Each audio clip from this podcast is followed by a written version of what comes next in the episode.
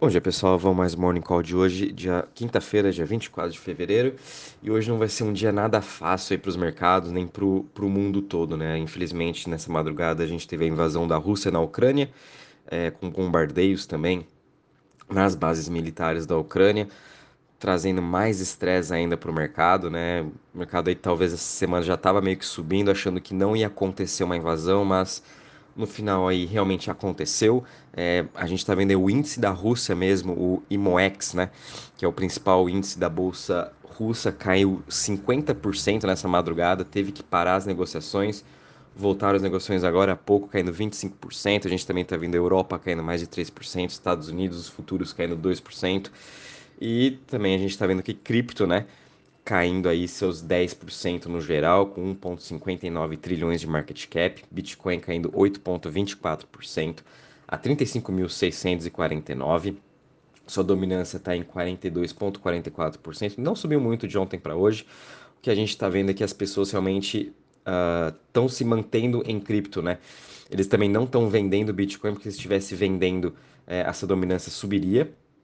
É, subiria muito mais rápido, né? E a gente está vendo também as pessoas que estão saindo de alts não estão também comprando tanto Bitcoin, estão ficando mais em stablecoin, que é o que a gente está vendo aí o, o SDT, o SDC e o ST, né?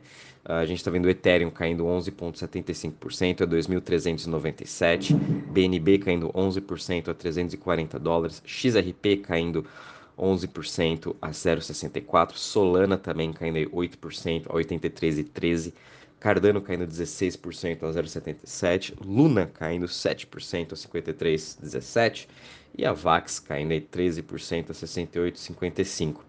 Em relação às maiores altas, não temos nenhuma maiores altas hoje entre as top 100, tá?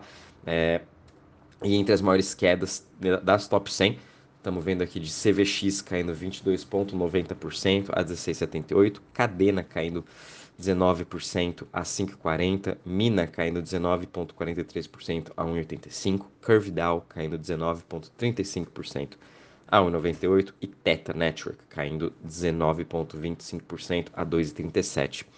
Em relação aos setores, todos eles também trabalhando aqui em queda hoje. O setor que está menos caindo é o setor de currencies, caindo 8,5%, seguido de Centralized Exchange caindo 9,07% e Smart Contracts caindo 12%. 0,25. O setor que está mais caindo é o Web3, caindo 15,68%. Em relação ao Crypto Fear Index, voltamos aqui para os 23 pontos, mas provavelmente aí no decorrer do dia esse Crypto Fear Index vai para uns 10 pontos, né? O mercado realmente está com muito medo e que a gente está vendo todos os investidores buscando aí ativos seguros, né? Como o ouro, o, o dólar index também subindo, prata subindo, petróleo passando os 100, os 100 dólares, já, já tem negociado a 103 dólares com essas tensões, e também os investidores aí buscando também treasury americano, né? Estão comprando aí tesouro por segurança, são os ativos mais seguros, então a gente está vendo esse dinheiro entrando para lá. Uh, em relação à parte de Total Value Locked e DeFi, teve uma queda de 6,5%, estamos com um total agora de 228 bi.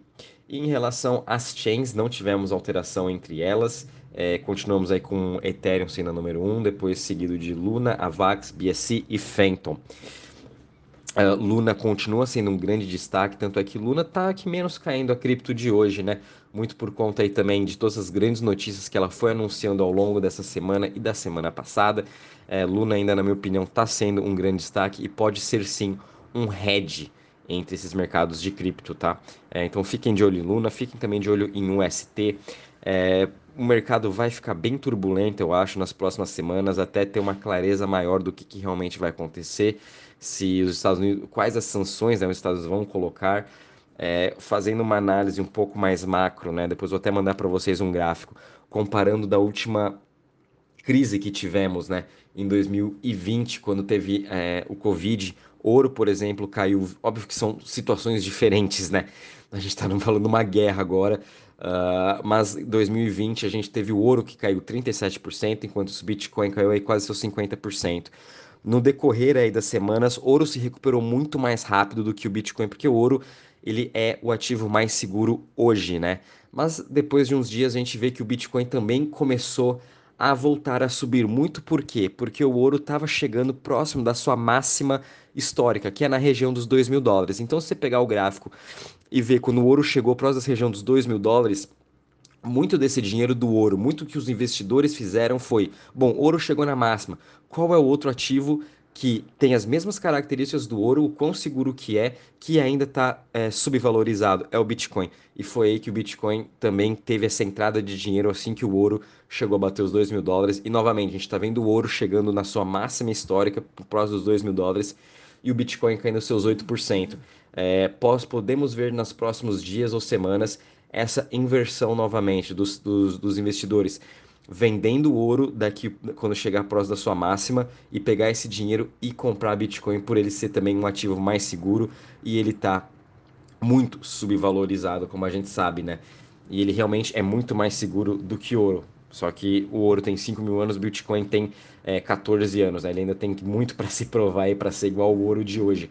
Enfim, é uma análise interessante também a se fazer, mas nunca se sabe onde que também, até onde possa continuar caindo. Eu acho que pelo menos até uns 30 mil bitcoins se segura sim. É, ele vem se segurando muito bem até com essa queda que a gente está vendo, né? Se manteve aí nos 34 mil, 35 mil. E vamos estar tá acompanhando o que, que vai acontecer também nas próximas semanas. Não adianta ninguém estar tá, é, tentando adivinhar para onde está indo o mercado, né?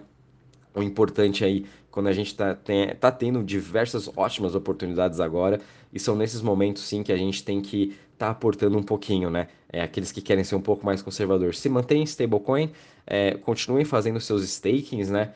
E vamos estar tá acompanhando o que, que vai acontecer. É, um pouquinho também falando aí da parte do Fed, fazendo uma análise para o lado da parte de juros, né? Bom, a gente sabe que o petróleo é um grande influenciador da inflação. É, a inflação não vai desacelerar mundialmente, né? Com agora o petróleo acima dos 100 dólares. Tem analista já falando que vai superar os 200 dólares final do ano. Enfim, a inflação vai continuar alta. No meio de uma guerra, o Fed não pode estar subindo juros, ele vai ter que ficar com juros zeros e provavelmente vão ter que continuar o quantitative easing, vão ter que imprimir mais dinheiro para sustentar toda a economia. É uma análise que já está sendo feita e vamos estar tá vendo o que vai acontecer em março, se realmente o Fed vai tentar subir os juros, se vai se manter no 0 a 0. Eles vão falar que é por conta da guerra da Ucrânia e da Rússia que eles não vão subir os juros.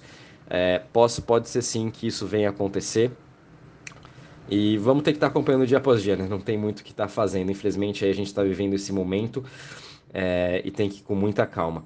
Em relação às notícias, tem uma notícia bem interessante aqui da FTX, que agora está entrando para o mundo de moda é, no mundo de moda de luxo, acabaram de contratar a Lauren Remington Platt, que é uma das principais uh, CEOs aí, empreendedoras desse mundo de moda, e o, o papel dela vai ser como head global de moda de luxo para parcerias, né? O principal motivo dessa, uh, dessa contratação foi que a FTX quer trazer cripto para as modas de luxo, com Michael Kors, Vogue, é, a Saks Fifth Avenue, né, que tem lá todas as lojas famosas.